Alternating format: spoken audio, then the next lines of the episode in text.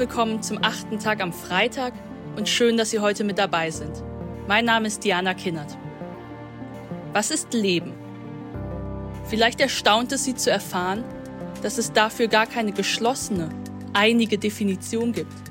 Nicht einmal unter Wissenschaftlern bloß einer Disziplin, Biologen etwa. Stattdessen wird Leben höchstens als ein Sammelbegriff verstanden. Dem Leben werden Eigenschaften zugeschrieben. Es werden Voraussetzungen genannt. Das Lebendigsein an sich liegt immer noch im Verborgenen. Ich glaube, die Frage nach dem, was Leben ist, ist heute unbeantworteter denn je, gemiedener denn je. Und nicht, wie man es vielleicht erwartet, durch tausende Antworten in der Geschichte der Menschheit zu Ende gedacht. Ich glaube, gesellschaftliche Bedingungen rahmen unseren Umgang mit dem, was Leben ist. Wir werden effizienter, aber einsamer. Wir leben länger, aber berechneter. Wir leben gesund, aber vielleicht nicht satter. All diese Eindrücke über das Leben von heute reflektiert unser heutiger Gast. Christiane Wopen ist seit Oktober 2021 Heinrich Herz Professorin für Life Ethics an der Universität Bonn und Gründungsdirektorin des Center for Life Ethics. Zuvor war sie Professorin für Ethik und Theorie der Medizin an der Universität zu Köln. Neben der Leitung von nationalen und internationalen Forschungsprojekten engagiert sie sich im Bereich der Politikberatung.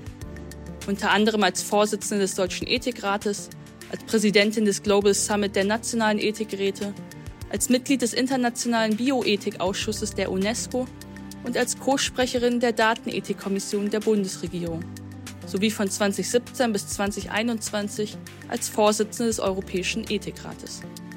Was ist Leben, Christiane Wopen? Und warum verdient diese alte Frage neue Aufmerksamkeit? Warum ist sie neu zu stellen? Viel Spaß mit Christiane Wopen im achten Tag am Freitag.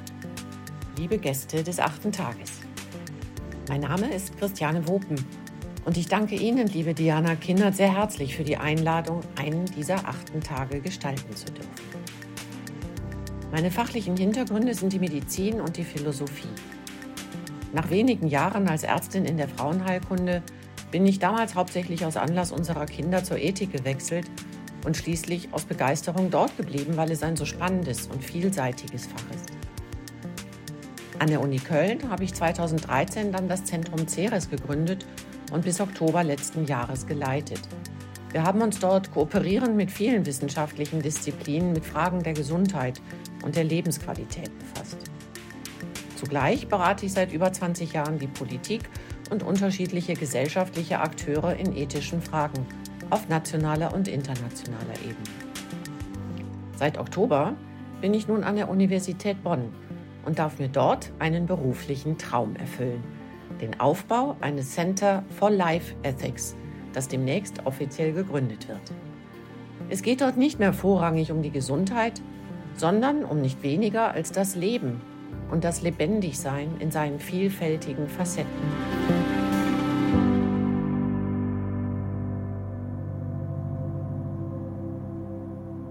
Hier also meine These. Wir müssen neu darüber sprechen, was Leben bedeutet. Viele von Ihnen denken jetzt vielleicht, hä, warum denn neu über das Leben sprechen? Ist doch klar, was das ist. Ich selbst, mein Hund und die Blumen im Garten leben, der Gartentisch aber nicht. Und schon sind wir mitten im Problem. Der erste Reflex, über das Leben zu sprechen, ist ein biologischer. Schaut man das Stichwort Leben bei Wikipedia nach, liest man, Leben ist gemeinhin ein Sammelbegriff für eine Vielzahl materieller Erscheinungen, Systeme in der Natur, die sich in einem ständigen, geregelten Austausch von Energie, Stoffen und Informationen befinden.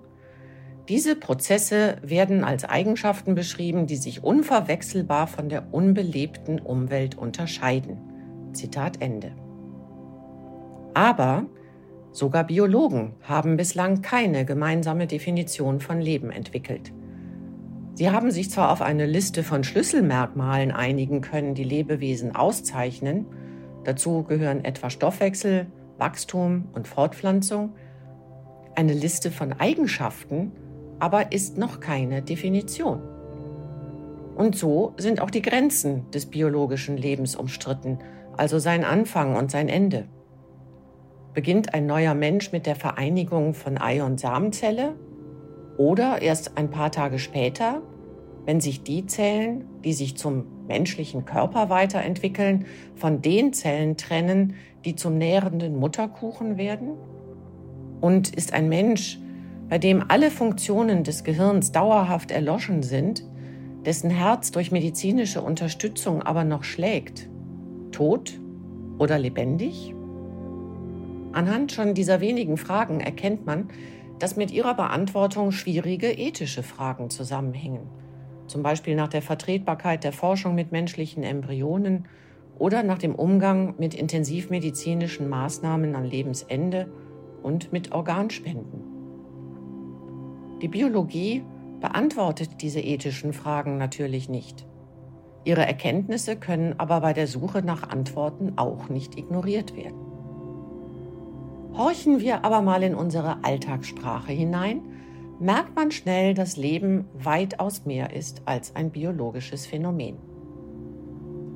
Das ist doch kein Leben, hört man, wenn jemand sich unter schrecklichen Umständen durchschlagen muss.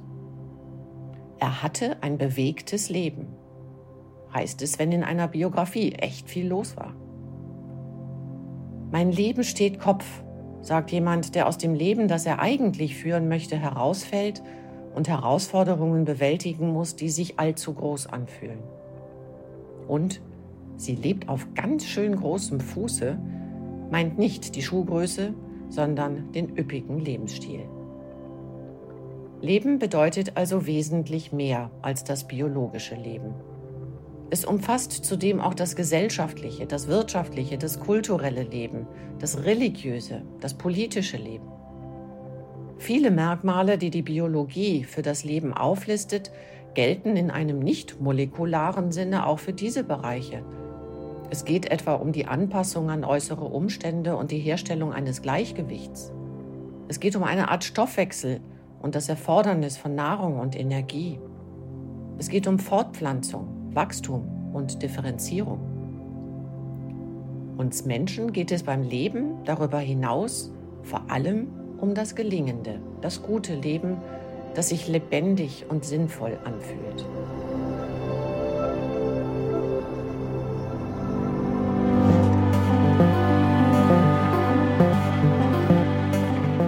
Christiane Wopen ist seit Oktober 2021 Heinrich-Herz-Professorin für Life Ethics an der Universität Bonn und Gründungsdirektorin des Center for Life Ethics.